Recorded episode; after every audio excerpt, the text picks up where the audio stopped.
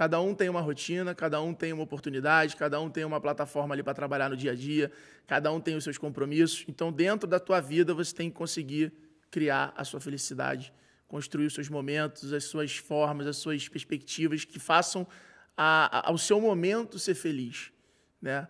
Então, pô...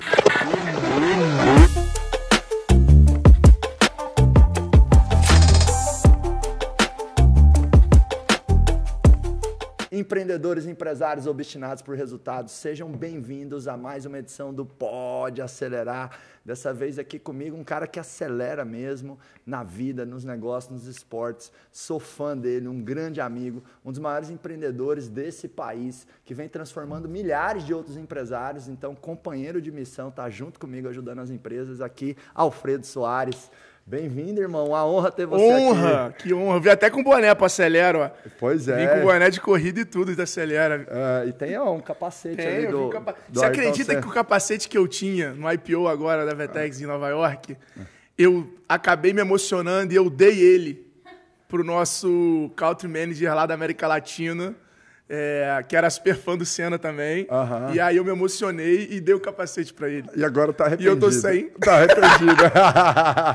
Mas, Mas é eu comprei um novo de madeira que lançou, de um artista lá do Sul. Legal. É, e aí tá para chegar, eu tô, tô, ansioso. Show de bola. E, e, e, eu amo a questão da, do Ayrton Senna e a própria proposta do nome aqui do acelerador, porque assim, a vida passa rápido, né, irmão? A gente, a gente é jovem ainda, mas provavelmente. Já, a gente já foi mais, né? É, já foi mais, já, já foi, foi mais. mais. Mas é incrível.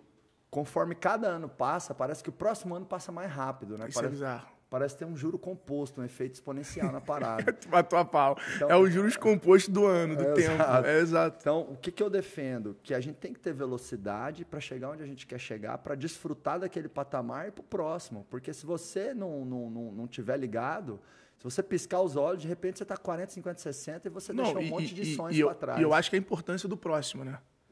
Eu acho que essa importância do próximo é muito importante. É, o Mariano fala uma frase é, que me marca muito. Mariano, para quem não conhece, é o. Sempre falando dele, né? Então, uh -huh. é o meu grande mentor aí, meu sócio, é o fundador da Vetex. E ele fala uma frase, né? Tipo assim, cara, admire e respeite o seu passado, mas tenha orgulho e paixão pelo teu futuro. Uau. Então, quando você pega caras como o próprio Elon Musk, você nunca vê o Elon Musk falando de PayPal. Você, cara, só vê o cara falando de colonizar Marte. Só vê o cara falando da próxima coisa que ele vai fazer. É, e o Mariano hoje me provoca muito nisso. Ele fala: nunca construa sua reputação, sua autoridade, seu respeito em cima daquilo que você já construiu, mas sim em cima do futuro que você declarou. As pessoas precisam te admirar e respeitar pela a confiança da forma com que você declara o teu futuro. Se o teu futuro for foda, as pessoas vão te admirar e te respeitar. E se as pessoas ficarem te respeitando e você ficar usando o teu passado para conseguir construir essa admiração, cara, é, é, é, é, é um sentimento fraco. É, vou pegar um gancho que você falou e vou fazer uma provocação para os empresários, que é o seguinte: você tem que fazer um pacto com o futuro que você quer construir. Tem que declarar a sua visão, onde exatamente você quer chegar para o seu time e para o mercado. Tem muito empresário, principalmente nas empresas mais tradicionais, que o cara tem medo de declarar que quer ter 100 unidades, que quer ter mil funcionários, que quer chegar na bolsa. Tem um quer, livro foda para isso. Que quer empregar mil pessoas, porque ele fica pensando o seguinte: poxa, mas será que não vão ter inveja do meu sucesso? Será que o mercado não vai começar a me boicotar?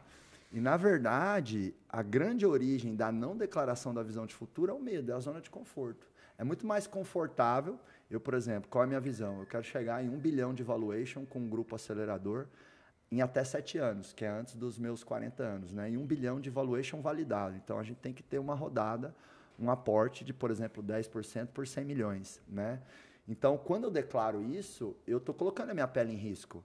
Por quê? Daqui cinco anos, já falei isso em tudo quanto é ah, você está criando expectativa. Exato. Daqui cinco anos... expectativa tiver... é isso, né? É, expectativa não é só coisa boa. É, e daqui cinco anos, se eu estiver muito longe disso, vai ficar feio para mim, né?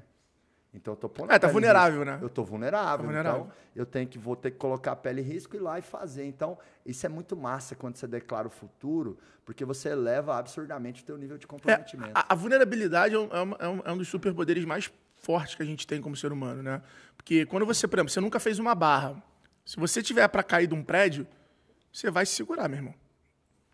Você vai fazer uma barra, você vai fazer duas, você vai ficar preso ali durante 30 minutos, 40 minutos.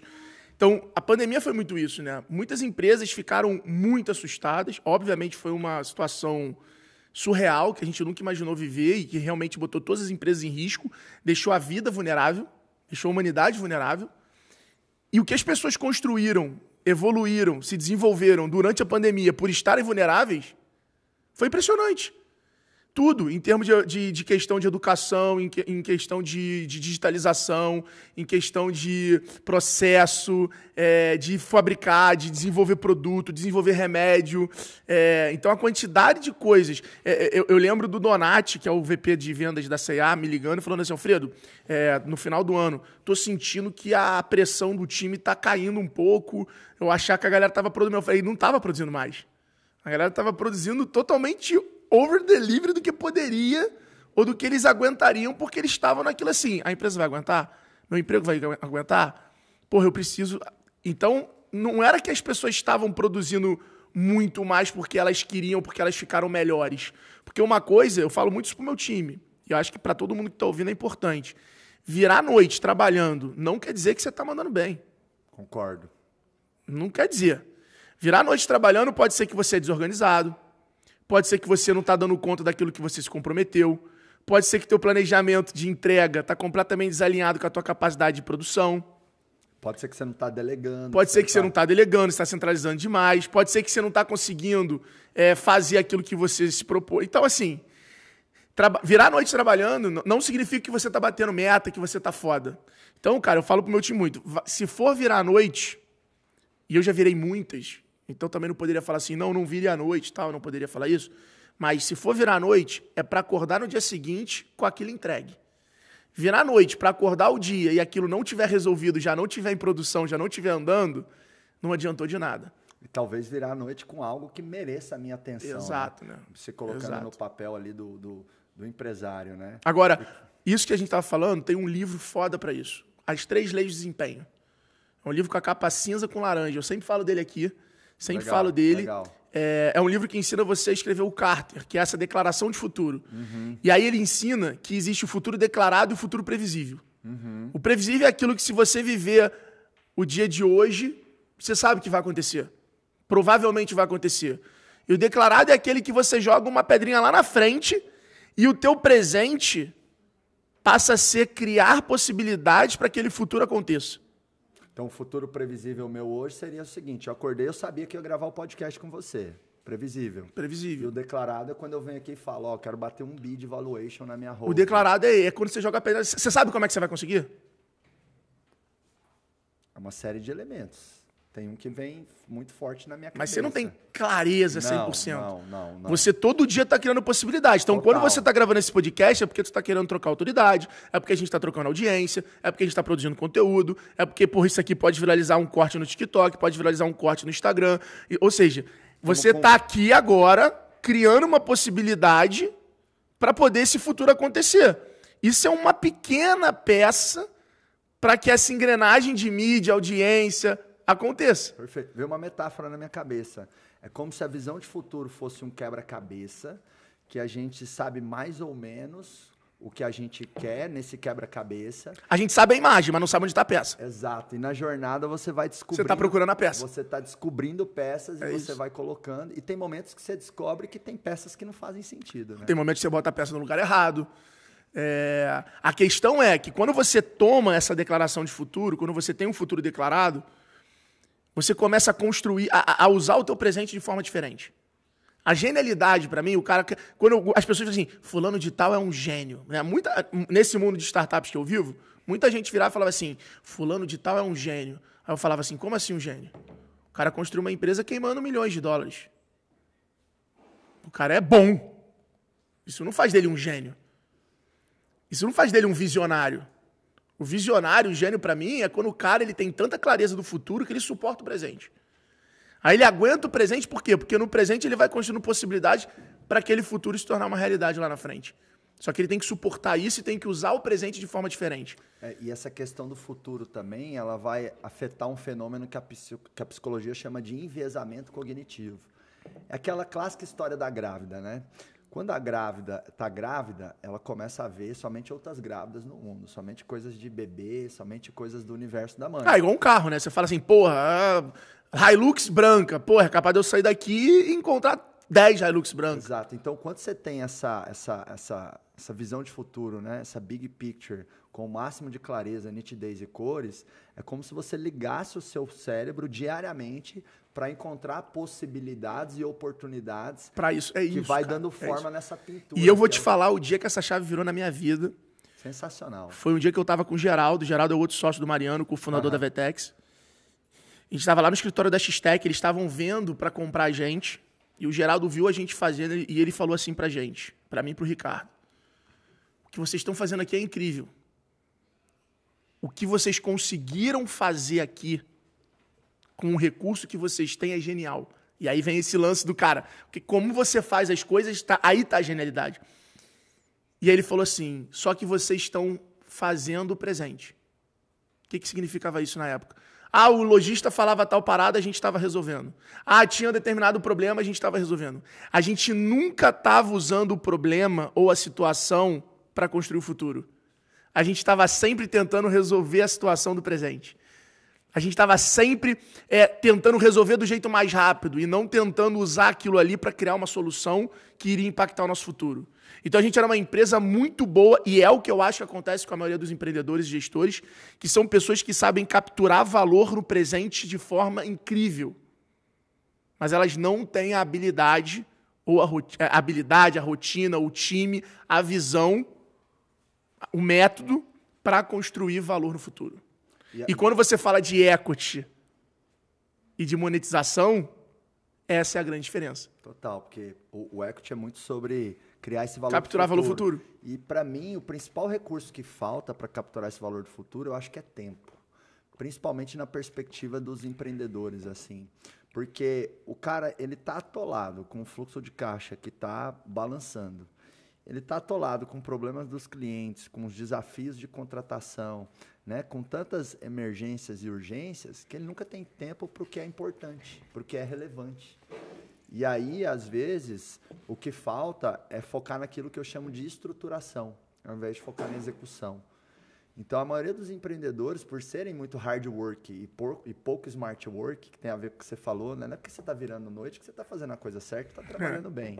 Às vezes é justamente isso que é a evidência de que está tudo errado. Né? É claro que a gente não pode generaliza- generalizar. É, não dá para generalizar. Então, mas os empreendedores, por ter muito hard work e pouco smart work, o cara não, o cara não consome tempo na agenda dele com estruturação.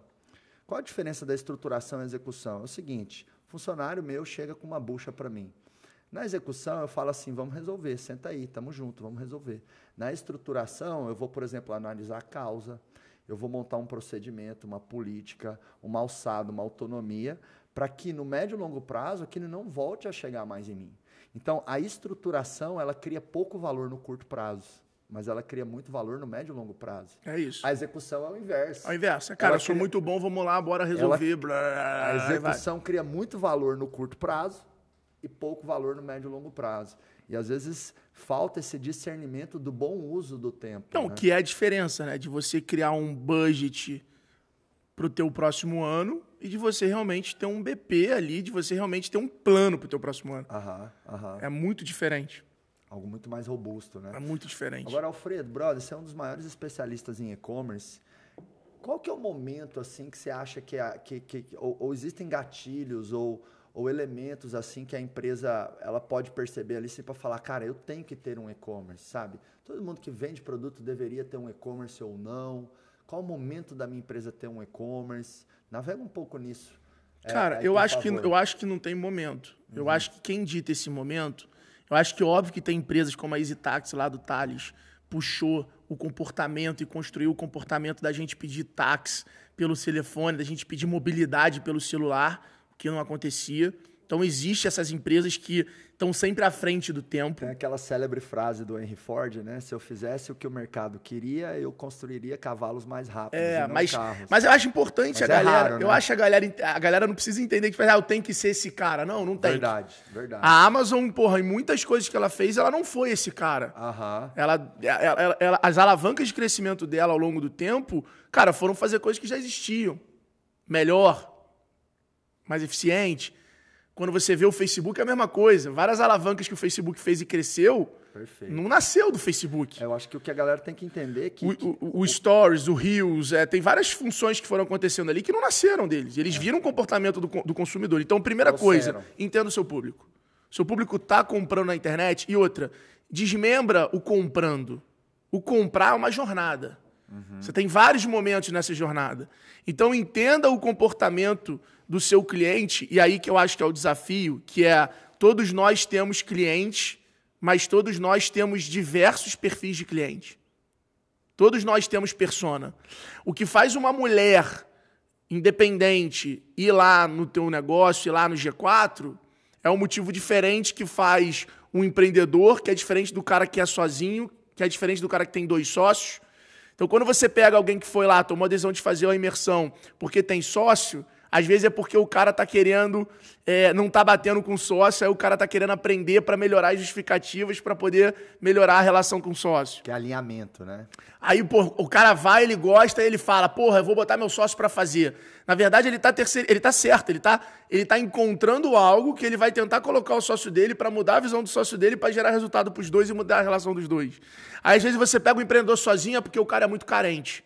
O cara tá sozinho na jornada, o cara tá cansado, então o cara ele quer compartilhar. O próprio conteúdo não vai ser a principal avaliação do cara ou entrega. O cara vai se entregar no network, no cara do lado.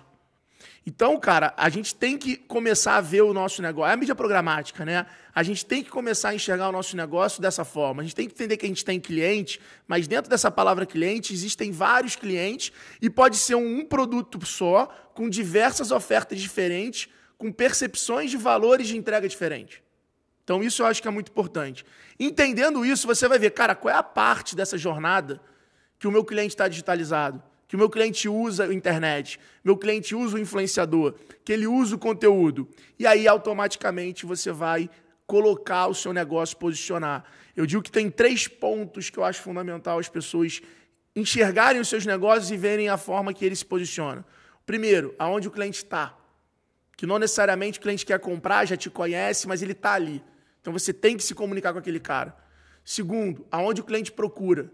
Então o cliente está procurando, porra, como é que eu vou impactar aquele cara? É completamente diferente o posicionamento do teu negócio aonde o cliente está de onde o cliente procura.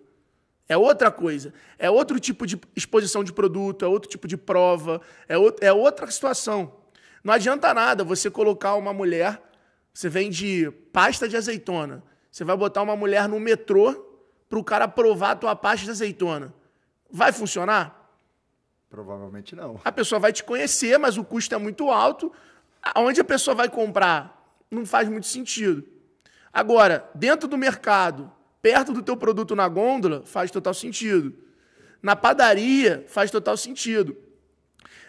Até mesmo dentro de uma estação de metrô, faz mais sentido você colocar na estação onde as pessoas saem para ir para casa, porque elas vão passar em alguma vendinha, em algum mercado, do que na entrada, porque as pessoas vão ter uma, um tempo de lembrança daquilo muito maior. Agora, a pessoa saiu, pegou uma pastinha, subiu na estação, tem um mercadinho, tem lá o teu produto, pode ser que funcione. ser que um então, olha como é que você pensa, e aí essa coisa do digital, do, do offline, isso se completa. Isso se completa na jornada. Então, hoje a gente fala muito sobre digital commerce. Né? Ah, o e-commerce. Só que, o geral, irmão, as pessoas acham que o e-commerce é o site. As pessoas acham que vender no e-commerce é a venda cair no site. E não é. Você tem o WhatsApp, você tem vários outros canais que são direct- fundamentais. Você tem o direct do Instagram. Direct do Instagram. Pra mim é o novo e-mail. O novo e-mail é o Novo direct. É o novo direct. É o direct do Instagram. É o novo e-mail. A taxa de abertura altíssima. Altíssima, gigantesca. Mas exige a Já está começando a ter né, a segmentação. Sim, Então você tem sim. todas as solicitações, você tem o principal, você tem o geral. Exatamente. Vai aumentar isso aí. A gente provavelmente vai conseguir criar algumas outras segmentações em breve. É, eu já co- consigo começar a ver marcas falando assim, tá, tô te formalizando a proposta no direct. Ao invés de, sabe, tô te formalizando no e-mail. Cada vez. No WhatsApp já tá. Isso é né? e-commerce, mano. Eu quase não uso e-mail mais. Você usa muito e-mail? Não, minha secretária que, que, que acompanha. É, então. Eu, A não ser para formalizar a documentação, Sim, essas coisa coisas, mas ela avisa, ó, tá lá no teu e-mail, entra lá É, e chega. é. Mas hoje é o WhatsApp 80% do tempo e o direct hoje também para prospecção. E cara, eu nem ia falar, ah, mas o direct, você está falando de vender camisa. Não, não, não. Eu já consegui marcar reunião para Vetex com Johnson Johnson, com empresas grandes. É, que veio ali de uma live no Instagram, que o cara veio e falou, pô, que legal, vamos marcar um almoço para ver o que que a gente pode fazer. Achei super interessante a tua ótica sobre o assunto tal. Então, assim, a forma de vender mudou. Eu vou, vou reformular essa frase. Não é a forma de vender mudou. A maneira como as pessoas estão comprando está diferente. O comportamento do consumidor. A compra está diferente. A forma como a gente decide um produto, a forma como a gente é influenciado, a forma co- como a gente compra, a forma como a gente consome informação. Eu estava antes de vir para cá dando uma entrevista, estava falando. Você, porra, hoje em dia, cara, se você pegar gran- o grande público, o público não vai mais atrás da informação. A informação chega até ele no, no Instagram. Saiu uma notícia agora do Elon Musk, saiu uma notícia agora da, da economia, um negócio assim. Vai chegar nele. vai chegar no teu grupo de WhatsApp, vai chegar no teu direct, vai- alguém vai te mandar, vai chegar no post do teu amigo que você segue, se você seguir pessoas interessantes. Então, assim, a, a- via está completamente alterada. Acho que as pessoas estão ali ligadas, disponíveis para receber, mas elas não vão mais atrás, né? E aí você fala de momento para ter um e-commerce, pelo amor de Deus. Não tem esse momento mais, já não tem há algum tempo. É muito, é poucos negócios ainda não têm uma presença forte da internet ao longo do seu da sua gestão, seja na comunicação com o teu time. Que empresa hoje vive sem comunicar com o time pelo WhatsApp, mano? Ou seja, Pega um gerente to- comercial que não tem um grupo de Ou vendedores. seja, todo negócio Isso é, é digital tem, commerce. tem a sua pitada de digital, né? Agora, o, converter o cliente no site, aí tudo bem, aí você pode, pô. Agora, eu fico indignado. Muita gente chega pra mim e fala assim: ah, Alfredo, eu queria muito que o meu site vendesse. Eu queria muito, o meu site não vende. Meu cliente me chama no WhatsApp. Pô, então por que, que você não melhora o teu funil? Por que, que você não melhora, joga o teu funil mais para o WhatsApp? Por que, que você não prepara o teu anúncio para ao invés de jogar o cara para o teu site, jogar o cara para o teu WhatsApp? Que se esse é o teu modelo de negócio, se é assim que teu cliente funciona, você pode até ter o teu site por posicionamento, ter o teu site para o cliente que entra direto, mas potencialize esse comportamento. Se torne bom nesse comportamento. Faça esse comportamento, esse canal, impactar no teu resultado. E hoje eu tenho um case da CA, né? Que eu, Vende eu- muito no WhatsApp. Cara, eu atuo lá junto com eles tem mais ou menos um ano. E a gente já passou de 10 milhões por semana é, usando o WhatsApp como esse canal, como essa plataforma, para poder exatamente. É, tem, uma, tem, uma célebre, relacionar. tem uma célebre frase assim, né, no mundo dos negócios, que é assim, né? Você tem que focar no cliente. E, na verdade, não é focar no cliente, você tem que ter o foco do cliente. É esse exercício de você parar de pensar sobre o como você quer vender e começar a pensar sobre como o cliente quer comprar. É, por exemplo, é, eu chamo isso até de clientologia, né? A difícil arte de entender e respirar os nossos clientes. Mesmo quando a gente já estava relativamente grande lá no IBC, com 200, 300 funcionários, milhares de alunos todos os meses, vira e mexe eu estava num evento, num curso, numa entrega nossa, e aí alguém vinha, algum aluno vinha no coffee break tirar uma foto comigo ou conversar alguma coisa. Eu sempre gostava de perguntar como que você veio parar aqui?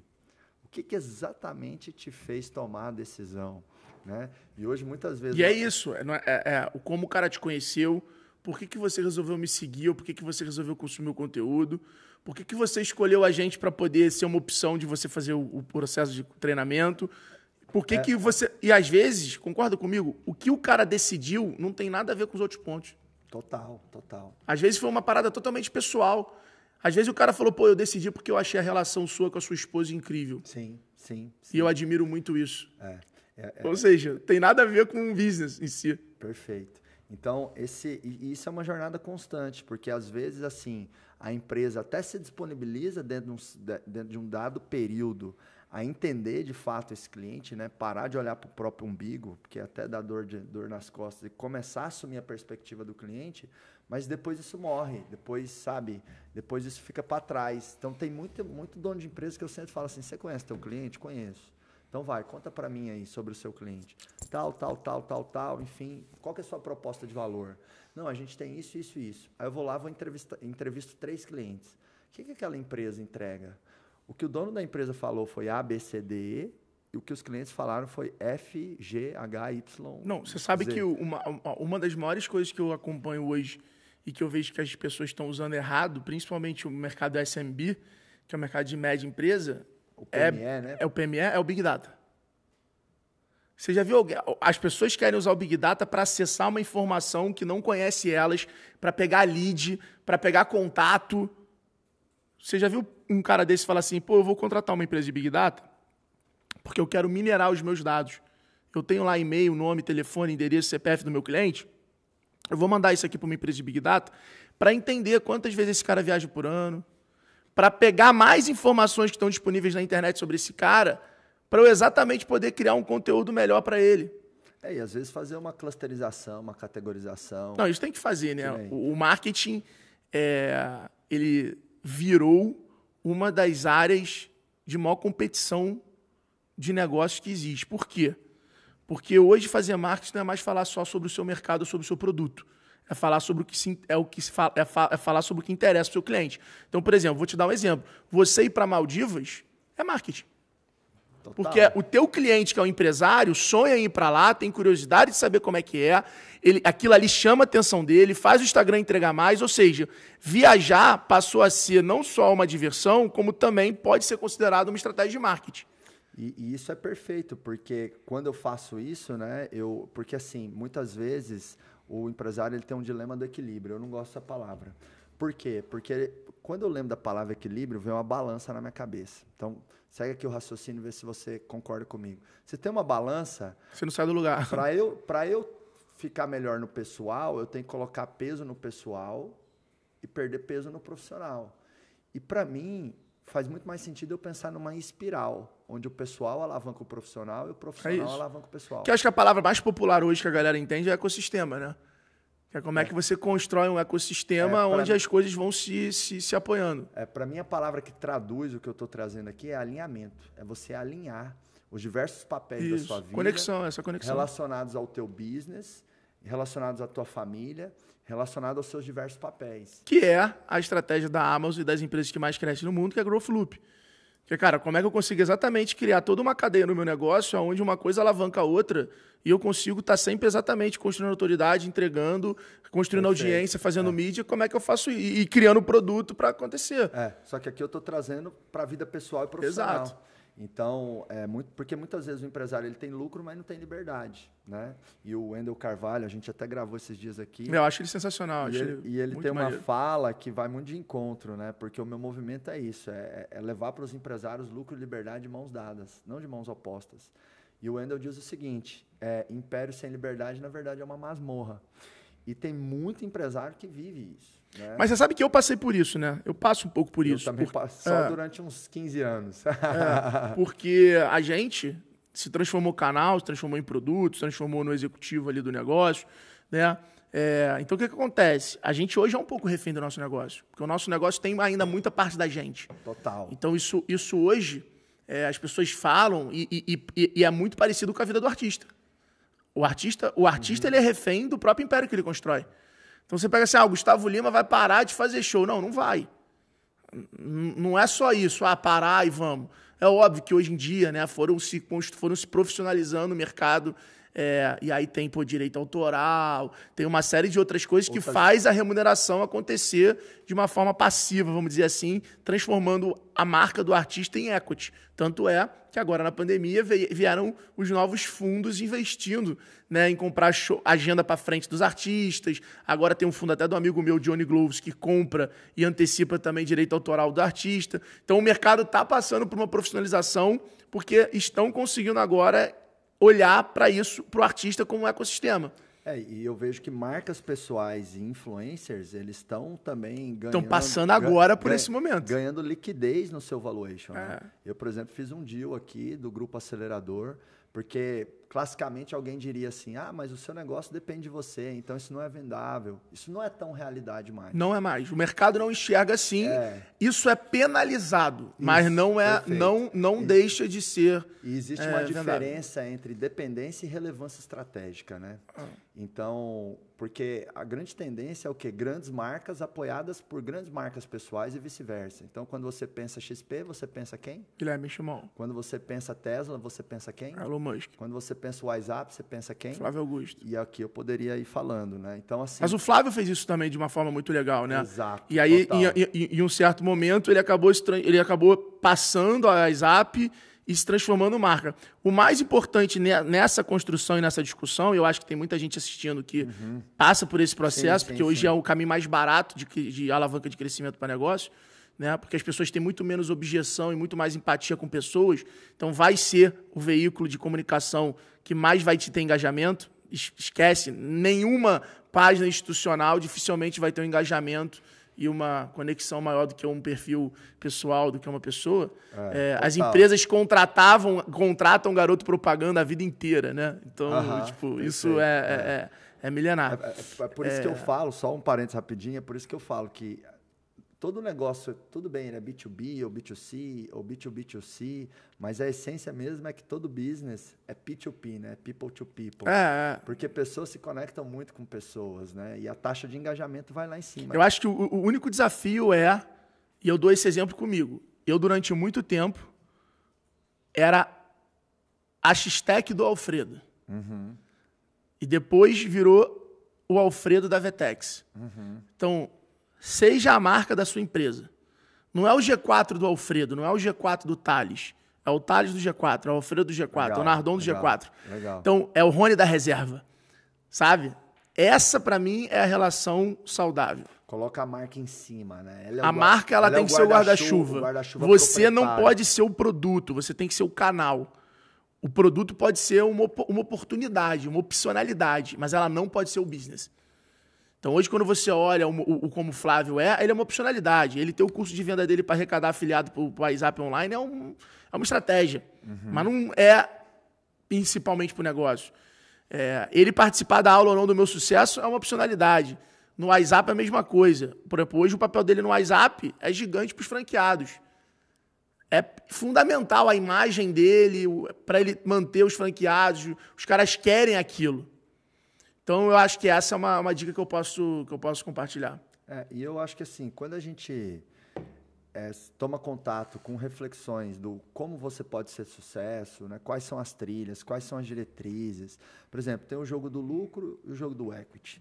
Tem empresa que é Que mais. podem caminhar junto, né, irmão? podem, podem, podem. Podem com caminhar certeza. junto. Vai depender muito como você aloca o teu investimento, como você constrói Eu- a tua linha de receita. Eu, por exemplo, eu estou caminhando com essas duas pontas juntas. A gente né? também, lá no G4. Então, é, é, mas assim, não tem certo ou errado. O que o, que o em- o empreendedor tem que saber é que assim, não tem certo ou errado, são opções que estão na mesa. Eu acho que uma pergunta clássica que eu recebo é assim, Marco, qual é a melhor estratégia para o meu negócio?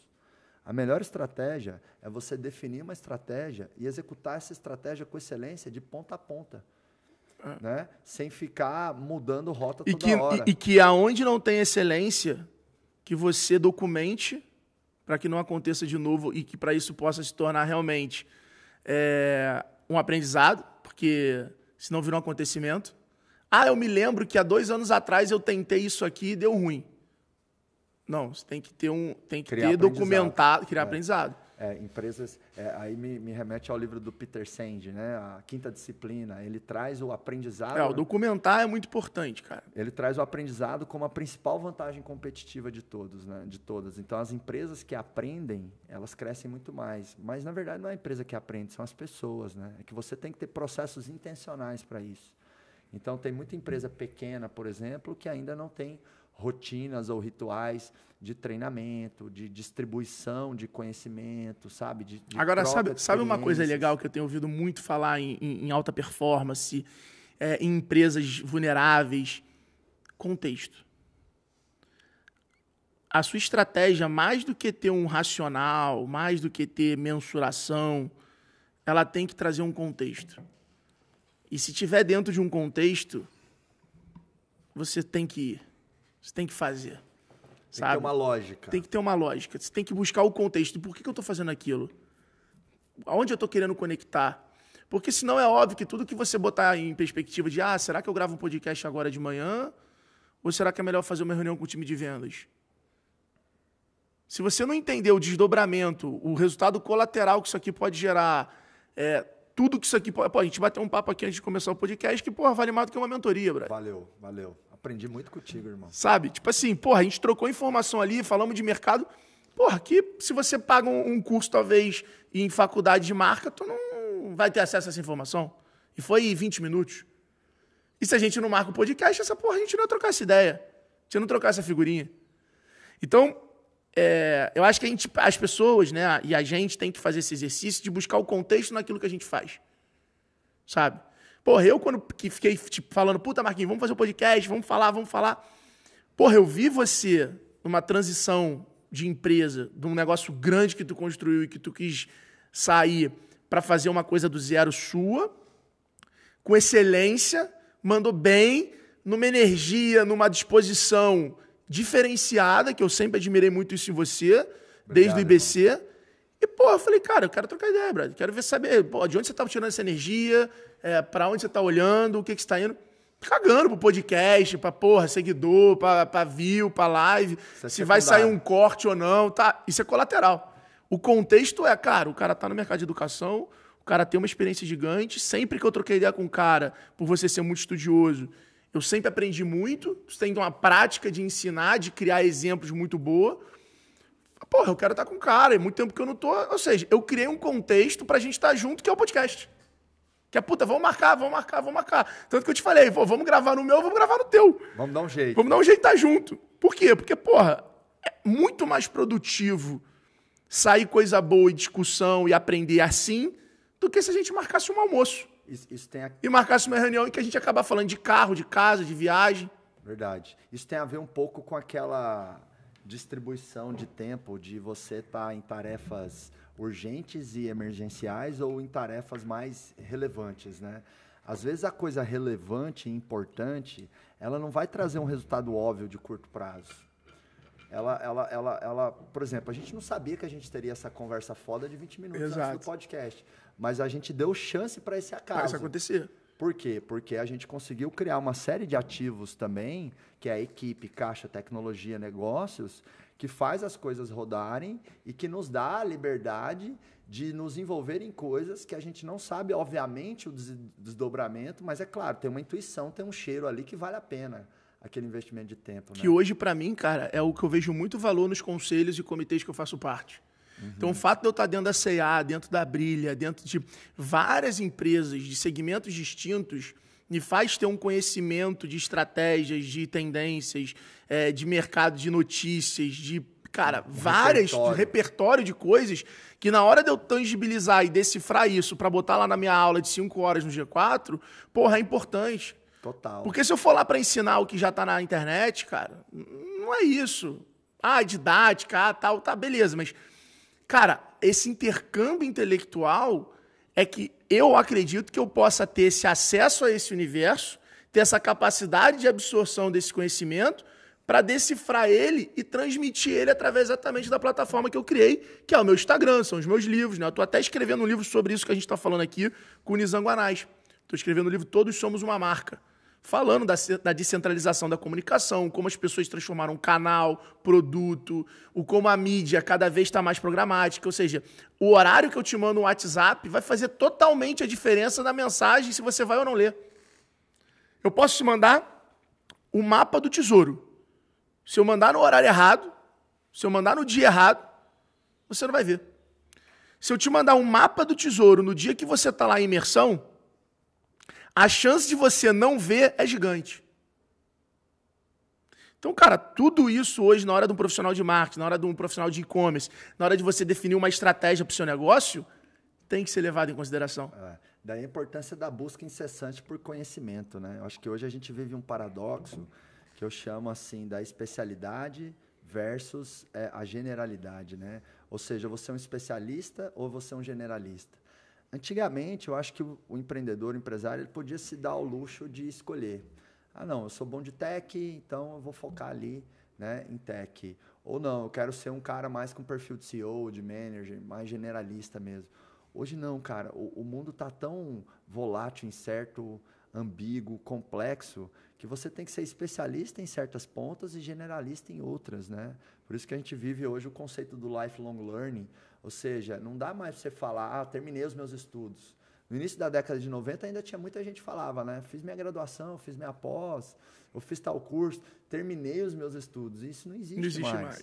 E estão emergindo cada vez mais novas plataformas e novos meios de aprendizado. Não, e o formato, como, né, irmão? E o formato, como esse bate-papo nosso aqui. E o formato. Que você vai extraindo o melhor de mim, eu vou extraindo o melhor Aí um vai ver por vídeo, o outro vai ver só corte, o outro vai ver só no áudio. Ou seja, democratiza, né? Um vai ver quando está acordando, o outro antes de dormir, o outro malhando e o outro na hora do almoço. É. Olha, olha, olha, que loucura, irmão. A gente está falando da mesma coisa. Então, olha como a distribuição do conteúdo, a distribuição da tua empresa, a distribuição de algo, ela é fundamental para uma estratégia de sucesso. E aí, pegando esse conceito todo, eu criei uma aula nova, que é um termo, é um termo que eu vou trazer no livro pela primeira vez, e acredito que isso vai virar um livro daqui a dois, três anos que é o ecossistema de vendas. É como é que você transforma a tua empresa num ecossistema de vendas. É como é que você faz a sua empresa ser esse ecossistema onde tem toda uma cadeia se, que está conectada e que gera valor uma, uma, uma para outra. E aí a, a venda acontece. Legal. Você sabe de onde vem essa expressão ecossistema? Não. Vem da biologia. E significa o seguinte: são comunidades que coexistem e se ajudam para sobreviver e crescer. Então são comunidades que se apoiam. É um termo que vem. O planeta Terra é um grande ecossistema. Isso. Então isso vem da biologia. E eu acredito nisso demais, né? A forma como eu estou posicionando o grupo acelerador é um ecossistema de pequenas e médias empresas que se ajudam. Algumas dessas empresas vão passar somente no acelerador empresarial, lá vão conhecer fornecedores, parceiros que vão ajudar a rampar suas empresas. É, alguns vão ir para o Giants, outros vão se tornar sócios do grupo acelerador e vice-versa, né? Tem uma galera que só vai me seguir no Instagram e nunca vai comprar nada de mim, mas está tudo bem, faz parte do E é teu cliente. E é teu cliente, é perfeito. Porque vai ser só, às vezes vai ser cliente de uma empresa que eu sou sócio, da Nectar CRM, da Otimiza ou da Eduz, ou às vezes não, não. E hoje, uma empresa que não constrói a sua capacidade de audiência e os seus próprios canais de comunicação, como a BTG tem a Exame, como a XP tem o Infomoney, como a, a Centauro tem o Desimpedido, como a Magalu tem o Canal Tech. Por que isso? Porque quando você tem um, um, um canal de comunicação institucional, você tem objeção, você tem ali, você está preso a falar sobre a tua marca, sobre a tua empresa. Você não pode falar sobre o movimento, sobre uma dor comum, sobre pessoas. Quando você tem o outro canal, você está livre. Você tem uma liberdade muito maior. Essa liberdade é o que nós, é o que nós como consumidores, buscamos. É o agnóstico. Então eu falo isso hoje. Você que tem uma empresa, não interessa o tamanho dela, construa canais de comunicação agnóstico. Quando você tem um influenciador, quando você é o influenciador do seu negócio, quando isso é um canal agnóstico. Não fica falando só da tua empresa, não caga a regra. Fala sobre a dor do seu cliente. Você vende cadeira, parabéns. Quem é o teu cliente? É um advogado? Produza conteúdo sobre como ter um escritório de advocacia com mais gestão, com mais venda, com melhor processo, com tecnologia. Porque talvez isso seja a forma de vender cadeira. Talvez amanhã uma indústria de cadeira tenha que comprar um blog que fale sobre como advogado é melhor advogado. Ou tem que fazer um infoproduto, porque o advogado, o que, que ele precisa para crescer? Mais advogado. Mais advogado precisa comprar o quê para trabalhar? Cadeira. Cadeira. Então, essa visão de você olhar o teu ecossistema do teu negócio para você adquirir ou criar ou se posicionar nessas etapas da jornada e nesses canais, é o que faz as marcas ficarem top of mind. Top. É o que fa fazem as marcas ficarem top. fortes, ficarem independentes e não dependerem de Google e Facebook, que ok, é a principal alavanca de crescimento e de distribuição de conhecimento, de conteúdo. Agora, cada dia fica mais caro. Agora no Black Friday tem nego me ligando falando, Alfredo, pô, meu anúncio está 25 vezes mais caro. Alfredo, meu anúncio está 15 vezes mais caro. E vai ficar todo ano mais. O meu não está mais caro, sabe por quê? Porque eu construí audiência, construí as minhas plataformas. Aí você vira a chave. Exatamente. Aí já que tá todo mundo pagando 25 a mais, porra, eu vou distribuir meu podcast porque vai ser mais barato. Isso. E na Black Friday, ao invés de diminuir o preço, nós vamos aumentar. Por quê? Porque a gente, de fato, masterizou esse ecossistema em torno da nossa persona, né? Que são os donos de empresas. É, e aí você Então, consegue fazer uma oferta. Então você Agora- consegue fazer uma oferta muito boa que o cara vai pagar mais, mas ele vai ter algo diferente. É, eu achei brilhante isso que você trouxe, o Alfredo, que a leitura que eu faço é assim, cara, você tem que ter uma visão mais expandida, mais ampla e ao mesmo tempo mais detalhista. Então eu tenho que olhar de cima, mas eu tenho que perceber detalhes, né? Isso tem a ver com o que eu chamo de pensamento em níveis, que é assim, ó, me ajuda aqui. O que, que é isso aqui? Uma caneca. Então, esse é o pensamento de primeiro nível. É a resposta mais óbvia. Agora, a gente pode ir para um segundo nível. O que, que é isso aqui? É, sei lá, acrílico. Não é acrílico, mas. Ah, que porra é essa desse material? Mas vai, vamos imaginar que a caneca seja de acrílico. Tá, é uma caneca. Beleza. Vamos para um terceiro nível. O que, que é isso aqui? É um círculo. Um círculo? Um círculo. Aí a gente pode ir aprofundando. Pode ir níveis. aprofundando. Mas a gente pode chegar num sétimo nível e pensar, cara, isso aqui é uma oportunidade, uma nova linha de receita para o acelerador empresarial. Vocês estão vendendo essa caneca? Cara, e se isso aqui virar uma recorrência? Tipo, o João Kepler ele tem um exemplo sensacional, que ele fala assim, o cara tem uma vaca. Aí ele pensa o seguinte, pô, vou tirar leite da vaca, vou vender o leite. Pensamento talvez de segundo, terceiro nível no máximo. O que, que seria um pensamento mais aprofundado, de quinto, sexto nível? Seria o seguinte, e Vou fazer um milk. eu, e se eu criar... o todinho. É, ou tipo assim, se eu criar uma história que essa vaca veio da lua, entendeu? E que o leite dela é mágico, e ao beber esse leite, mergulhar aqui no rio da minha roça, você vai ter uma experiência única, e aí você começar a vender uma história. Eu acho que eu vou dar um exemplo que pra galera acho que vai tangibilizar ainda mais. Então, eu acho que o que a gente está provocando as pessoas aqui é exatamente isso, né? que é a Como- perspectiva. é, como eu expando a minha perspectiva, É. mas eu acho que um ponto importante é isso, sem perder a atenção aos detalhes. Porque se eu tiver a visão do big picture, do todo, mas não perceber os detalhes, eu também não vou performar. né? Teve um caso no G4, há duas, três turmas atrás, que o cara tem uma das maiores empresas de vistoria de carro de São Paulo. Ele passa por ele 17 mil carros por mês para fazer vistoria. E na pandemia, essa vistoria também pôde acontecer indo, indo na casa das pessoas. Então hoje o cara tem 20 mil carros por mês que são vistoriados no negócio dele. Só que esse é um mercado totalmente commodity. É um mercado onde ele é arbitrado. Você não sabe se o seu negócio vai, vai existir daqui a 10 anos. Porque essa coisa está ligada à lei, isso muda. Então é um bom negócio, é um negócio de oportunidade, mas que isso acontece. E aí eu conversando com ele, falei assim, falei assim, cara, quanto uma concessionária paga num lead pro Google? Quanto uma concessionária paga por um lead do Facebook? Ah, é uma grana, hein? É bom, né? É uma grana. E ela precisa. Precisa. E o, e o Google ou o Facebook Eu te diria- falam qual carro o cara tem? Eu diria que se é um cara qualificado, chega a 200 reais, cara. 400 reais. E o Google te fala qual carro que o cara tem? Não, O Google te fala o, o- o nível de depreciação, de amassado que teu carro tá? não, O Google te fala qual é a condição que o teu pneu tá? não.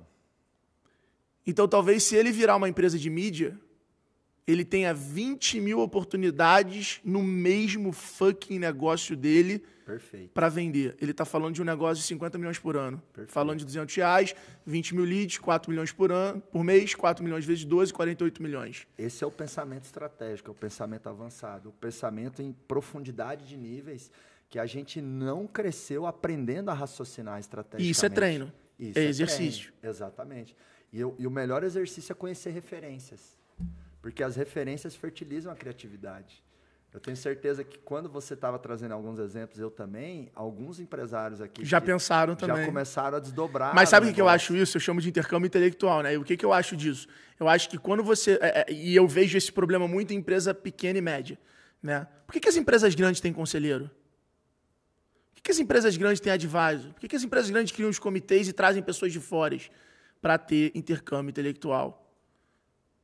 Elas pagam 15, 10, 8, 5, 20, 30 mil para conselheiros, para advisors. Elas criam esses comitês para quê? Para ter novas perspectivas em cima dos mesmos perfeito, assuntos, perfeito. em cima dos mesmos problemas. Perfeito. Ela não vê aqueles 15 mil como um custo. Ela vê aquele 15 mil que ela paga, aquele 10, aquele 20, não interessa o tamanho e a pessoa que você vai contratar, para ter a complementariedade, para ter uma perspectiva diferente. Então, o teu conselheiro ele não tem que te dar amém, ele não tem que ver igual você. Você tem que trazer um cara para sentar no teu conselho, ou você tem que trazer um cara para ser teu advisor, teu que é um cara que vai ver o que ninguém está vendo. É o cara que vai ver de forma diferente, é o cara que vai trazer. É, é, é, é, é e, e, eu me lembro da primeira vez que eu estava criando uma estratégia de previsibilidade nas vendas, eu contratei um cara de compras. Quem me deu essa dica foi o Mariano. Ele falou: me fala o seguinte, ele fez esse exercício comigo numa pizzaria em São Paulo. Ele falou: qual é a área do varejo que mais tem previsibilidade? Compras. Compras.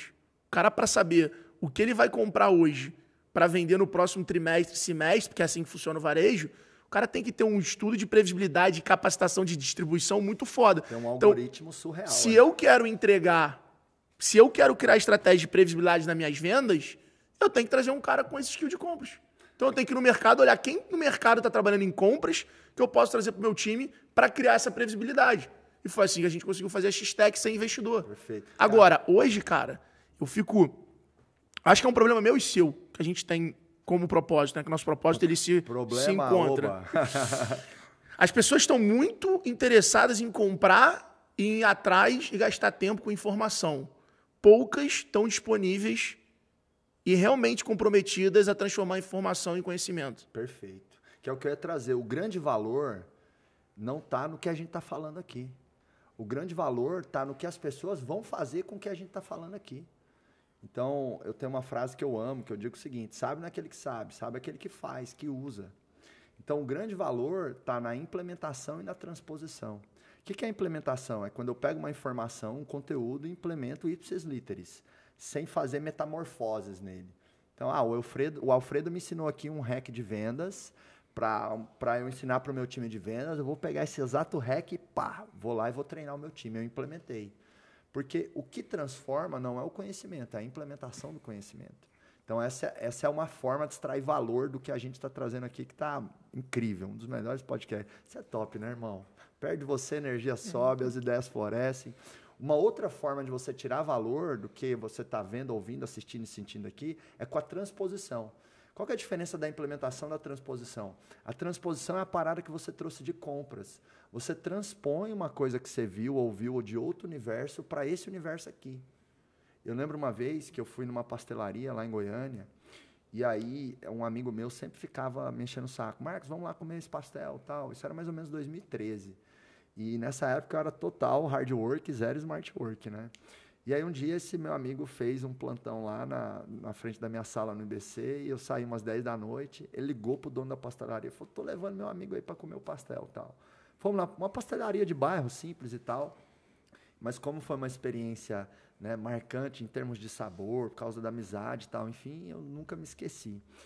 E aí comemos o pastel. Ao final daquela experiência, o senhorzinho veio na mesa e ele falou assim, ele perguntou, né? E aí, você gostou do papel? Do pastel, gostou do pastel? Esse seu amigo loirinho sempre vem aqui, fala de você, gosta de você. Que bom que você veio aqui, gostou? Eu falei, gostei. Você não viu quantos, papel, quantos pastéis eu comi?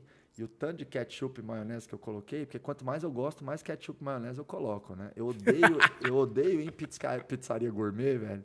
Você chega lá. Pô, então pizza... tu não come pizza em São Paulo, tu pede em casa, porque se tu pedir é... ketchup na pizzaria em São Paulo, é, eu te olho assim, que não, qual vou, foi, meu? Eu não vou, não vou. Tá maluco? A pizza tá me respeitando. 250 reais, eu falo, cadê o ketchup e a maionese? Os caras fazem uma cara meio torta. Porra, né? fica Porra, bolado. Eu gosto. Fala, não tem. Eu aprendi. Pode estar na mão dele, no bolso dele, fala, não tem não, senhor. Eu aprendi a comer x-salada e x-tudo nos pit dog lá de, lá de Goiânia, velho. Ketchup e maionese é vida. Faz parte do sanduíche. Cara, um, dos maiores desafios para mim da vida saudável que eu tô hoje, que eu tô bem focado na alimentação e tudo mais, musculação, tênis, é abrir mão do ketchup e maionese, cara. Eu abriria mão do meu casamento, mas brincadeira, brincadeira. Porra, não. Lilica, eu te amo, love you. É só para quebrar aqui, tá? Por favor, não me bata depois da noite em casa. Mas o que, que é a transposição? Lá naquele momento, depois, depois dessa experiência, o senhorzinho veio e perguntou se eu gostei do pastel, papapá. Eu estava voltando para casa, Alfredo. E eu lembro que eu parei no semáforo vermelho, e aí me veio uma transposição na cabeça. Que eu falei assim, cara, aquele senhorzinho é dono da pastelaria e ele foi perguntar se a gente gostou do pastel. Nós já temos tanto, na época, sei lá, a gente já tinha uns 500 alunos por mês e nós não estamos perguntando se os caras estão gostando do curso. Eu não fazia nenhum tipo de pesquisa de satisfação. E aí, da experiência do pastel, eu transpus uma implementação na minha empresa. Perfeito. Eu lembro que já que, que, que, que assistindo propaganda de margarina, uma vez, foi a primeira vez que eu tomei posse mesmo do conceito de proposta de valor, da diferença de produto e oferta, né? Que oferta não é o que você vende, né? É a tese, é o discurso, é o conjunto de argumentos que você embute com base no que você vende. E aí, pô, me caiu uma Oferta ficha. não é o que você entrega, é o que você vende. Exatamente, perfeito. E aí eu assistindo uma propaganda de margarina lá, cara, e na propaganda de margarina você não tem, o cara não fica falando, essa margarina é feita com tal substância, não, é uma família feliz. É isso, é venda de benefício total. E eu lembro que essa ficha caiu para mim tipo em 2012, 2013, sabe? Então eu acho que a gente tem que ter capacidade de implementação e de transposição com base naquilo que a gente ouve, vê, sente e experiencia. Porque tem muito empreendedor que está obeso de informação e raquítico. Sabe qual é um case? Raquítico de implementação Perfeito. e transposição. Um case para mim brasileiro, disso tudo que a gente está falando aqui hoje e disso que você falou, do exemplo da margarina, é a CIMED. CIMED Remédio do Adib. É uma empresa de genérico, o cara vende remédio genérico e é a verdadeira Red Bull brasileira hoje. Porque é uma empresa que patrocina o futebol da seleção brasileira, empresa que pa- pa- patrocina automobilismo, é uma empresa que o próprio Adib, que é o dono de uma farmacêutica, virou garoto propaganda, mas com diferentes objetivos. Funciona para o cliente final, funciona para o cara que trabalha na farmácia, funciona para o dono da farmácia. Então, cara, funciona para atrair. Ele falou pra gente, ele falou, cara, a quantidade de gente que vem me oferecer produto bom, negócio bom, do meu mercado, por eu ter um Instagram aberto e construindo isso. E ele me falou uma coisa, cara, eu sou muito fã dele, né? João Adib, um também. grande abraço, sou Também, muito fã, muito fã. É, E, cara, uma das, das grandes paradas que ele me falou essa semana, ele falou assim, Alfredo, a gente vive num mundo, hoje, que há 10 anos atrás, ninguém nunca tinha vivido. O mundo de digitalização, de comunicação, de rede social, há 10 anos atrás, ninguém sabia como era. Então não tem como julgar o que é fanfarrão, o que não é fanfarrão, o que é exposição, o que não é exposição, porque ninguém viveu isso. Ainda está tudo muito em maturação. Em, Há 10 em anos teste, atrás, irmão, né? não existia isso, não existia essa tese. Total. Hoje, o Benchimol, que é dono de uma empresa, que é uma das maiores empresas de financeira do Brasil, é garoto propaganda da campanha da TV. O Adib, que é dono da farmacêutica, de certa forma, é influenciador de uma indústria farmacêutica. De genérico, que você chegava lá e falava assim, me dá um genérico. Agora tu fala, me dá um genérico da CIMED. Sabe? Então, assim, não tem como a gente pensar que a forma de fazer negócio é igual. Que a forma como a gente define uma compra é igual. Perfeito, perfeito. Porque a gente nem sabe, mas quando você vê a cor daquela empresa, virou a tua cor predileta. Você nem percebeu, mas a tua cor predileta, que era laranja, de repente virou amarelo. E isso vai acontecendo sem a gente perceber. E isso, para mim, eu chamo de influência. A influência é o merchandising. A influência não é indicação. Então, eu chamo isso, né, dentro dessa, dessa nova tese de ecossistema de venda, de rede de influência. O que é a rede de influência? A rede de influência, por exemplo, é a nossa galera. Né? Se você pegar lá a nossa galera, a gente está sempre junto, a gente está sempre um fazendo podcast do outro, a gente está sempre um, junto. Então, pô, quando você olha hoje você, Janguier, você olha ali a- o Wendel, se tornou uma rede de influência. O Wendel tá sempre falando das mesmas coisas que ele acredita, que estão alinhadas com a tua. Aí o Janguier tá falando as mesmas coisas, aí você tá falando as mesmas coisas. Aí o Flávio tá falando as mesmas... Ou seja, no final do dia o cara te conheceu, aí sim, o Flávio, aí tá ouvindo a mesma coisa que você fala. Ou seja, o que você fala virou verdade. Endossou. Endossa. Que quando a gente ó, tira isso, esse conceito, e leva pra, porra, época lá atrás, é o catolicismo. É isso, é 11 pessoas falando muito alinhado, levando a mesma mensagem, as pessoas reverberando aquilo, aquilo ali vi- vira uma verdade. E assim vai. Quando você olha vários outros exemplos, quando você entende qual é a rede de influência do seu cliente e você consegue arbitrar e controlar a mensagem, a perspectiva dessa rede de pessoas, você tem influência. Perfeito, perfeito. E, e a CIMED é mais um case que suporta aquilo que a gente trouxe, né? Que marca pessoal pode alavancar. Pode alavancar. Marca empresarial. Até, ela, até ao invés de ser detrator, ser amplificador de múltiplo. E como é que é? É, a Cim- é o João da CIMED ou é a CIMED do João? É o João da CIMED. É, é? Eu acho que lá é muito mais a CIMED do João. Não, é, é o João da CIMED. É o João da CIMED. É o João da CIMED. A CIMED é o guarda-chuva. É o guarda-chuva. Adorei isso, cara. Brilhante. Ou seja, a marca tá em A cima. marca é isso, E eu entendeu? sou um personagem que tem Você a é um canal, aí você é o canal, você é o produto, você é uma. Você pode fazer vários papéis ali dentro da Você companhia. tem relevância, mas não tem dependência. É isso. Agora, Alfredo, a gente falou muito, eu quero levar o nosso papo para uma outra esfera aqui, para a gente caminhar para fechar. Cara, a gente falou muito de, né, de, de vários elementos que podem compor a estratégia de uma empresa, ou a, a perspectiva, né, a mentalidade é, do empreendedor.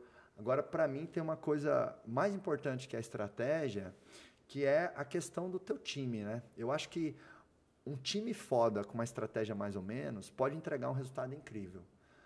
Um time mais ou menos com uma estratégia foda não vai entregar resultado. Eu acho que o time é superior à estratégia, né? Daí vem aquela clássica frase do Peter Drucker que a cultura engole a estratégia no café da manhã. O que, que ele queria dizer com isso, né? Qual a leitura que eu faço?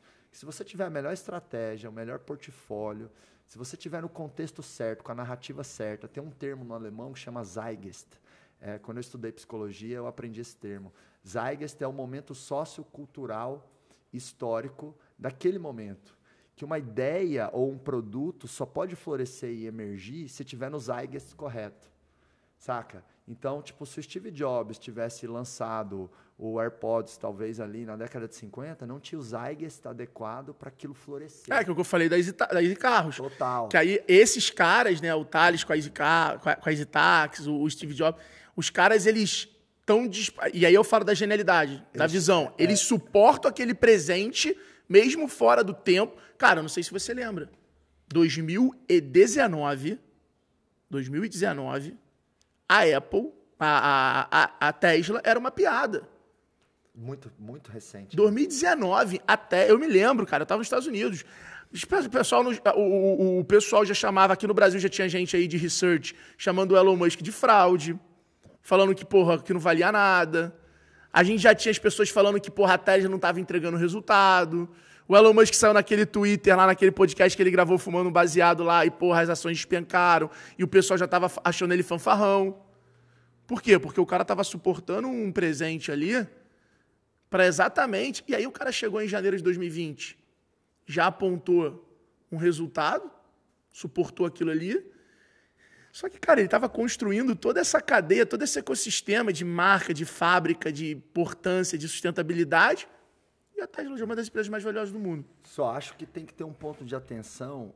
digo, uma palavra melhor é uma ponderação, que às vezes esses exemplos muito outliers, muito, muito é, exponenciais. Algumas pessoas têm dificuldade de tangibilizar. Tipo o Elon Musk, às vezes podem criar uma armadilha para muitas pessoas. Mas foi o que a gente falou aqui. Porque, tipo Você assim, não precisa ser esse cara. Você, isso. teu negócio não precisa ser assim. Perfeito. Eu nunca tive negócio assim. Perfeito. Eu tive Então, com a plataforma de e-commerce, irmão, quando o e-commerce estava já em processo de democratização no Brasil. A gente fez a empresa de educação você empreendedora. onda, você surfou uma onda. Cara, a gente soube se posicionar bem e assumir o protagonismo do assunto com o qual a gente resolveu fazer o negócio e se envolver. Entendeu? Perfeito. Então, é, Então, isso, isso fica é só- muito claro. É só olhar para aquilo que é mais disruptivo, que é Elon Musk, e aquilo que é mais simples, que é o PDCA, né? Entender que nada aqui é uma regra, é um universo de possibilidades que você tem que saber qual carta você vai usar e jogar bem com aquela carta. Não tem certo ou errado, né? Nada Que é- na vida existe certo ou errado, cara. Essa é a realidade. A- a- Pra mim, a vida, o mundo. é, eu acho que a vida, né? O mundo, eu acho que vai mais. Pro, tem muita coisa, natureza tal, muitos, é, é, efeitos aí que a gente não controla. Mas acho que a vida ela é construída da diferente perspectiva que as pessoas têm. Então, porra, alguém falou, pô, ripado é legal. E aí vendeu, botou o ripado na casa de alguém, que alguém foi lá e viu o ripado. E aí a pessoa pegou, um arquiteto viu o ripado. Esse ripado aqui ficou legal? Ficou legal. Ah, então aí, porra, pegou e falou, pô, ripado, ripado, ripado. Hoje em dia, porra, é difícil numa casa legal, numa parada bacana, não ter ripado. Verdade. Mas isso é o quê? Foram as perspectivas. Alguma pessoa teve a perspectiva, aí a outra falou legal. Aí a outra, legal, legal, legal. Eis que ripado vira legal. É, eu acho que o que talvez os empreendedores têm que definir é assim, qual é a sua tese, né? Que nem, eu não sou um cara muito disruptivo, eu sou mais um modelador. Eu, eu, eu, pode até parecer que eu sou muito inovador e tal, enfim, mas eu não sou. Mas eu, não é, é o empreendedor eu, e o inovador, né? É, eu junto elementos ali que já existem e trago ali um tempero especial, mas eu não sou de reinventar Mas roda, o não. empreendedor, ele é inovador. É diferente de inventor. Isso, perfeito. Inventor é uma coisa, é o cara que tem a capacidade de inventar Inventiva, algo. É. Inventar algo não é nem tirar algo do zero, é criar algo inédito. Aham, aham. Inovador é o cara que pega algo que já foi criado e muda. Melhora. Melhora, faz diferente, etc e tal. O empreendedor tem muito mais esse lado do inovador, mas o empreendedor é o cara que faz aquilo acontecer. Tanto é que é muito comum é, você ter pessoas que têm uma capacidade de tirar uma ideia, de ter uma energia de fazer a coisa acontecer, mas não tem a mesma capacidade de levar o negócio no, no, na no máxima capacidade, na máxima oportunidade que aquele negócio tem. É daí a importância de um time, né? Eu acho que eu sou um cara desse, sabia?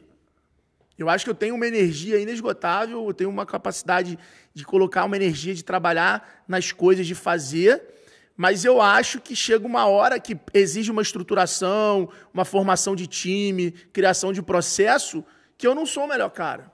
Uma governança mais redonda. Entendeu? E que, pô, hoje eu tenho o Thales, eu tenho o Nardon, que são pessoas muito capazes desse momento, que curtem muito mais esse momento. Eu já não curto. É, daí a importância de você ter com, complementariedade de competências dentro da empresa, seja com sócios, Sócio. colaboradores, gestores. Exatamente. Né? E aí é, é, é, e eu queria trazer a nossa conversa para isso, assim. É, o que, que você, o que, que você poderia trazer de lição, de reflexão em relação a isso, cara? Time é uma coisa que eu defendo muito, assim. É, para mim não faz sentido o quanto as empresas vendem mal para os seus clientes internos, porque para mim O famoso employer brand agora, que tá na é, moda. Para mim, liderança em vendas é a mesma coisa, é a mesma jossa. Só que quando eu estou vendendo, eu estou vendendo para o consumidor externo para trazer receita para dentro. É que eu acho que quando, quando, quando quando a eu estou gente. liderando, eu estou vendendo para o cliente interno para trazer produtividade para dentro. Então, né? esse tema, quando a gente leva para de vendas, a gente tem um problema do seguinte: o melhor vendedor quase nunca é o melhor gestor. Concordo. Ser o melhor gestor de vendas é você saber, é você ser coach. É você saber o seu time performar mais. Seu time se manter engajado, seu time se comprometer com a meta, seu time se desenvolver, seu time ter clareza. Então, o papel do gestor de vendas é fazer os outros serem melhores e não ele ser o melhor. Então, na, na, na hora de ir para gestão e vendas, é é uma troca muito radical do cara ser muito bom e ter que ser o gestor. E normalmente as empresas tradicionais, o diretor comercial é o dono. O diretor comercial é o sócio. E aí ele, ele é diretor comercial porque ele vende bem ou porque ele é dono, e não porque ele tem as habilidades para aquilo.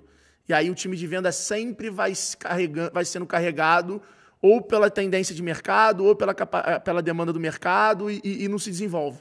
E aí não cria essa habilidade de enxergar novas oportunidades. Quando você vai para o CEO, quando você vai para o gestor, para o time, aí já acho que já são características ainda mais amplas, são características diferentes. É, Eu acho até, cara, fazendo uma autoavaliação, que isso foi algo que eu acabei virando um cara tão hustler, tão pega uma missão e faz, tão abre uma oportunidade que eu fui eu, eu não me desenvolvi tanto nessa capacidade de formação de time e desenvolvimento de pessoas. Apesar de as pessoas que trabalham comigo hoje diretamente, pô, todas elas estão muito bem nas posições que elas fazem em outros negócios, todas elas têm uma gratidão de liderança muito grande. Então, acho que ou sim, eu consigo promover isso, eu consigo desse desenvolvimento, talvez não seja da maneira mais é, amigável, vamos dizer assim. O meu jeito é um jeito que veio muito do esporte ali. Eu tive mentores muito duros em relação a isso. Porém, é, eu, eu, eu, por outro lado, admiro muito a minha gestão de ego. Eu sei que isso é uma- um ponto fraco meu, então eu não fico tentando lutar ou tentando criar uma imagem diferente para os outros. E você tem uma característica que Sabe, você eu não fico brigando com isso. Você consegue ser firme, mas você consegue ser leve também. Eu acho que você transita em dois polos e, e eu acho que essa é uma característica rara. Pessoas que conseguem eh, transitar do racional para o emocional, do intuitivo para o lógico, do firme para o leve. Eu chamo isso do cara que consegue colocar o chapéu de pai, disciplina, ordem, firmeza, cobrança, e também consegue colocar o chapéu da mãe, valorizar, reconhecer, entender, sabe, É, é, educar, falar várias vezes. Não, e educar é difícil. Total. Porque educar não é só ensinar. Educar é você cobrar. Total. Educar é você deixar se ferrar. Total. né? Total. Então, é, é, tem um pouco disso. Mas é- é- essa questão de, de formação de time, desenvolvimento de time, é, uma- é um assunto no qual eu tenho muito respeito em falar, porque, graças a Deus, eu tenho, né, na loja integrada, que é onde hoje eu estou como presidente, tem o PH, que é o CEO, que a gente constrói esse futuro junto.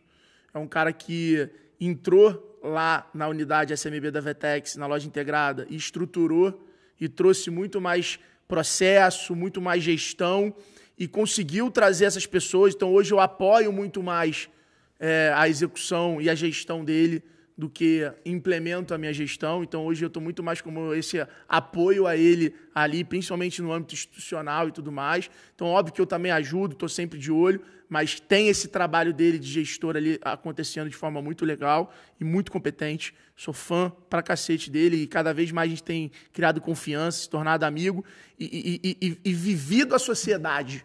Que isso é Legal. diferente. Tem muita gente que é sócio e não vive a sociedade. Uau, uau. Muita gente tem sócio e não vive a sociedade, não tem aquela confiança, não tem aquela, aquela coisa de não estar preocupado com o que, que o cara está fazendo, não entende o valor do que, que o cara faz. A gente tem vivido a nossa sociedade cada vez. É, e no G4, cara, porra, não tem nem como falar, né? Eu, o Nardão Itales, o Tony, o Lucas, o João, mas eu, o Nardão Itales ali, é, temos uma relação impressionante, incrível, super equilibrada, super ponderada entre a gente, é, ali- realinhada a cada três meses e que a gente se complementa muito. E óbvio que a gente briga, óbvio que tem discussões, óbvio que às vezes um faz uma piada que não deveria fazer, é óbvio que um às vezes fala uma perspectiva que tem de um assunto que porra, poderia não falar, mas que a gente no final está sempre se promovendo, está sempre se apoiando. Então, você trouxe um acontece termo-chave legal. aí, né? Que é alinhamento. Você falou, cada três meses a gente se realinha, né? Acho que sociedades e casamentos precisam... Amizade também, mano. amizades precisam desse ritual que eu chamo de alinhamento de expectativa, né? É criar um momento que é um ambiente seguro, onde é, as coisas possam ser colocadas na mesa de uma maneira sincera, transparente, claro que sempre com as melhores palavras, e que possa ser dito aquilo que tem que ser enaltecido e aquilo que tem que ser melhorado entre todas as partes ali, né? E sabe como aconteceu com o PH? Olha que engraçado, né? O PH, a gente teve uma história muito legal, é, onde eu vou contar ela até. Foi uma história meio truncada no início, sabe? Porque meio que ele veio para fazer um papel junto comigo, mas ele foi meio que brifado diferente. Então meio que ele chegou para meio que tomar a minha gestão. E aí meio que eu percebi aquilo, eu também já estava numa transição, então eu falei, ah, então toma. E a gente foi meio que numa relação meio que tendo que construir isso. Aham. E eu lembro que um dia, né, quando a gente teve essa proposta muito boa para reassumir esse desafio que é incrível, está alinhado com o nosso propósito, que é o desafio da loja integrada, né, o desafio de revolucionar e de impulsionar o varejo brasileiro. O varejista brasileiro é o grande cara, é o grande vendedor de coisa na praia, de coisa na rua, de coisa na lojinha, que movimenta o Brasil. É, E aí a gente, ele me ligou um dia e falou assim, falou, irmão, preciso te falar um negócio, cara. Porra, eu aceitei, a gente tá indo, mas a gente já tava se desentendendo. Ele falou assim, porra, não tem uma ligação, uma mensagem tua que eu não olhe e não, e não me sinta sendo enganado, não me sinto sendo vendido. Assim, então, esse teu jeito muito vendedor, esse teu jeito carismático e tal, isso que lá, eu, eu não sei porquê, mas sempre que a gente termina uma comunicação, eu, eu tenho esse sentimento. E aí daí a gente começou a, a entender a dor, ou seja, olha quanto ele se colocou vulnerável dele me falar a perspectiva dele. E eu naquele momento falei assim, pô, irmão, a gente tem que acabar com isso. E ele até brincava, falava assim, pô, talvez é porque tu é carioca. Ficava brincando com isso. E, e a gente foi reconstruindo a nossa confiança a nossa relação em cima disso. Então, muitas vezes no início, a gente trocava uma ideia, fazia uma reunião, e eu virava para ele e falava assim, falava, irmão, e aí, se sentiu assim? Sentiu isso? Sentiu ele, porra, pô, isso aqui a gente podia ter alinhado antes. Pô. E aí eu comecei a ver que essa preocupação dele era essa, era desse alinhamento. E aí o Rodrigo Simpla me falou uma frase que eu acho que combina muito com o que você está falando, né? Só que ele, ele inverte. É alinhamento de interesse e gestão de expectativa. Ou seja, deixe os seus interesses alinhados, claros, transparentes, e gerencie a expectativa de cada um em cada momento, que provavelmente vai ter é alta porque, performance. É porque isso vai criar um exercício de clareza, né? E a clareza, ela pavimenta muito a rota, né? Agora, para fechar o que eu estava trazendo aqui, né, quando eu digo assim, liderança e vendas é a mesma coisa, é porque se você parar para pensar, quando você está vendendo, né, tanto no nível operacional, tático estratégico, ou seja, tanto o vendedor ali na hora que ele está né, criando percepção de valor para o consumidor tomar decisão de comprar, e ele está usando um processo, um portfólio de produtos que vem da tática, da estratégia, o resumo da ópera é que eu quero criar percepção de valor na cabeça do consumidor para ele me dizer sim e não não. É isso que eu quero em toda a minha estratégia de vendas nos mais diversos níveis. Eu quero criar percepção de valor para que essa percepção de valor tenha mais peso na balança da tomada de decisão do que as objeções. Ou seja, eu quero, enquanto loja integrada, mostrar para o varejista que o que eu tenho a entregar de valor vale o tempo, o dinheiro e a confiança que eu estou exigindo dele.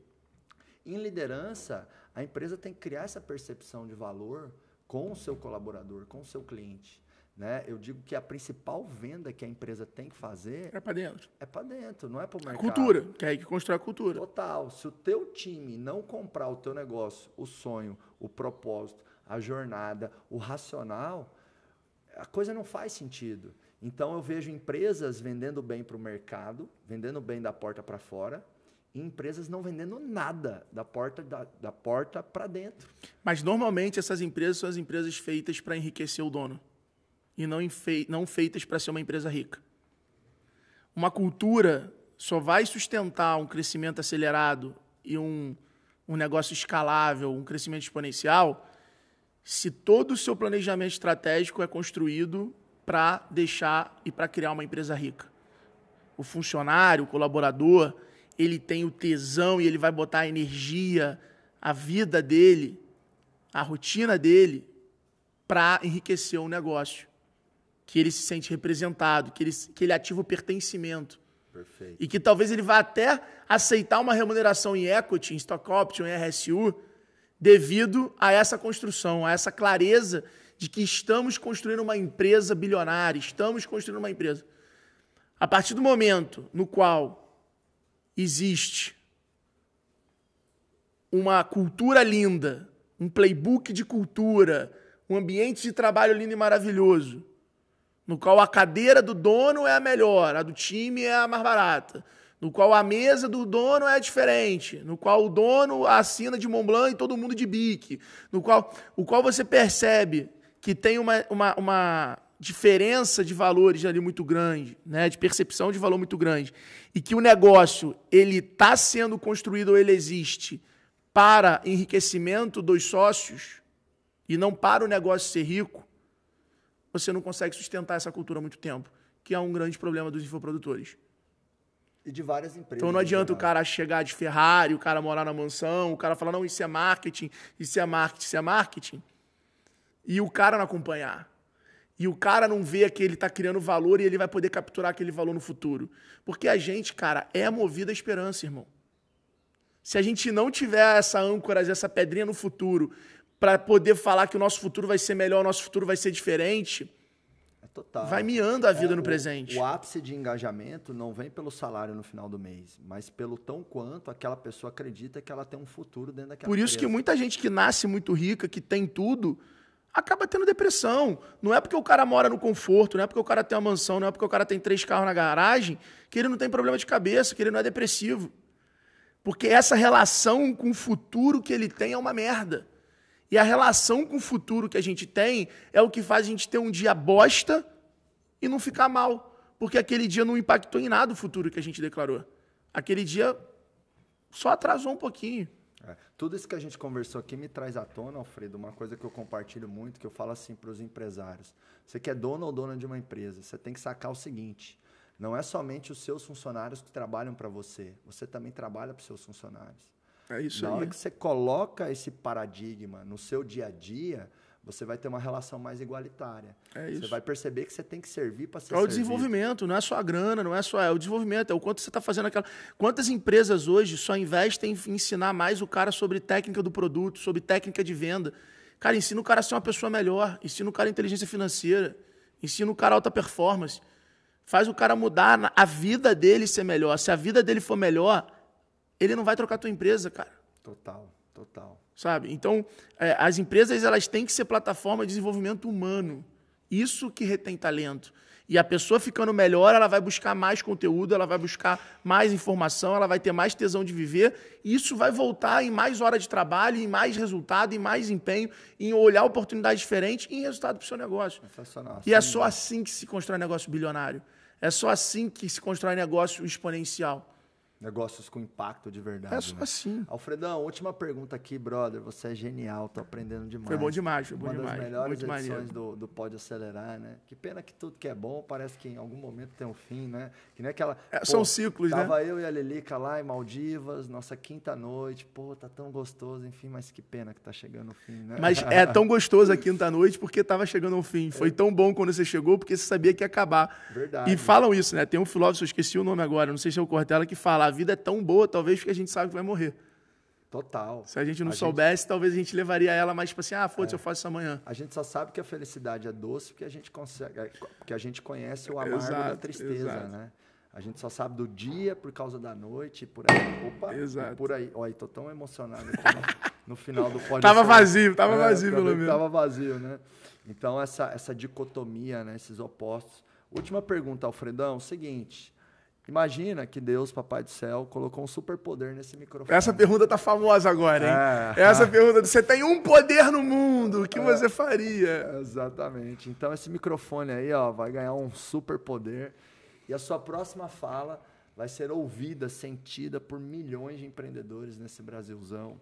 Então eu quero que você comece a refletir e pensar aí numa mensagem final, né, numa numa provocação, numa diretriz, num puxão de orelha, numa frase, no que fizer sentido, irmão, assim, olhando para toda a sua caminhada, né, você que faz um trabalho brilhante na Vetex, na loja integrada, com a, com a X-Tech, né, lá no começo, que você conseguiu aí fazer uma empresa que foi comprada por milhões, né, muitos milhões. Vocês estão fazendo um trabalho incrível lá no G4.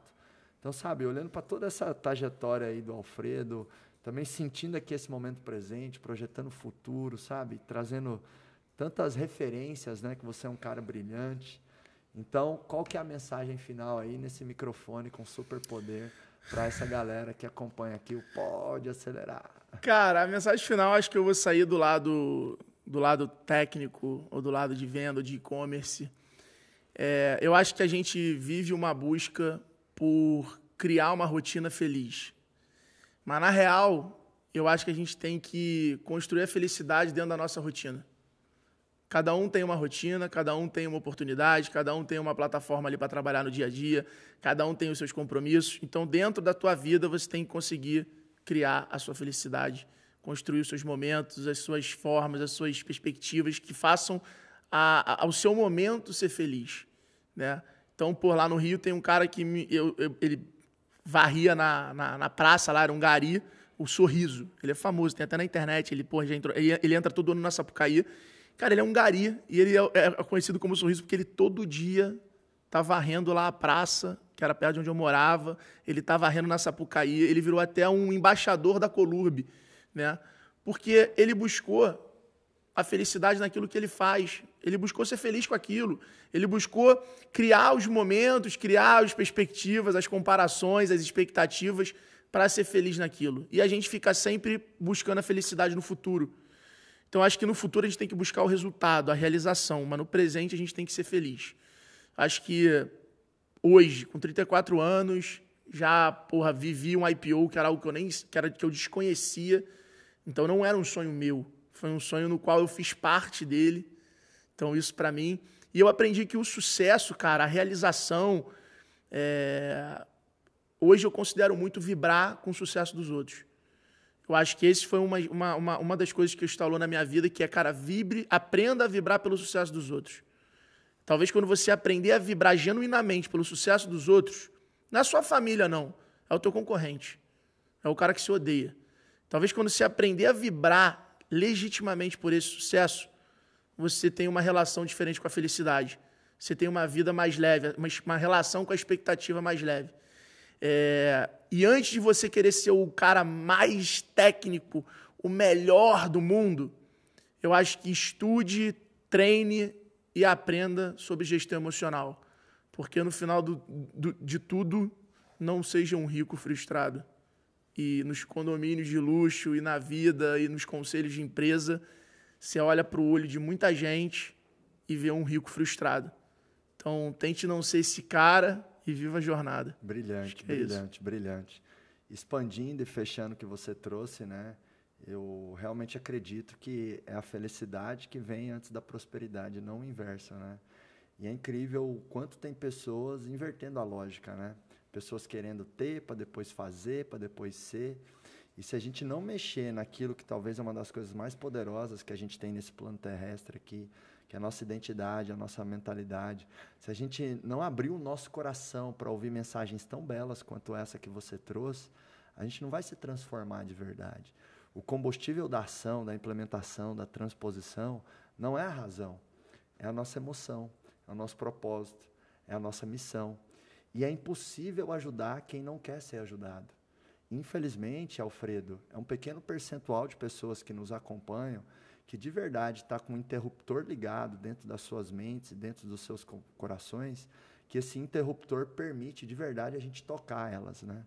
E que com essa mensagem final aqui a gente possa aumentar esse percentual de pessoas que se permitem ser tocadas para fazer a diferença no mundo junto com a gente, porque o Brasil, o mundo precisa urgentemente de empreendedores a fim de causar impacto e eu sei que você é um desses empreendedores, tá? Valeu, companheiro de missão, te admiro demais. Também, Tamo mano. Junto. Prazerzão estar tá aqui, bora vender, vamos para cima. Vamos, é vamos acelerar. Ó, para fechar o pode acelerar, eu falo assim, pode, você fala acelerar, tá? Então demorou. Eu faço uma contagem 3, 2, 1, eu falo pode, você acelerar. Beleza. Mas antes a gente tem que ativar a, a, a, a fisiologia e energizar.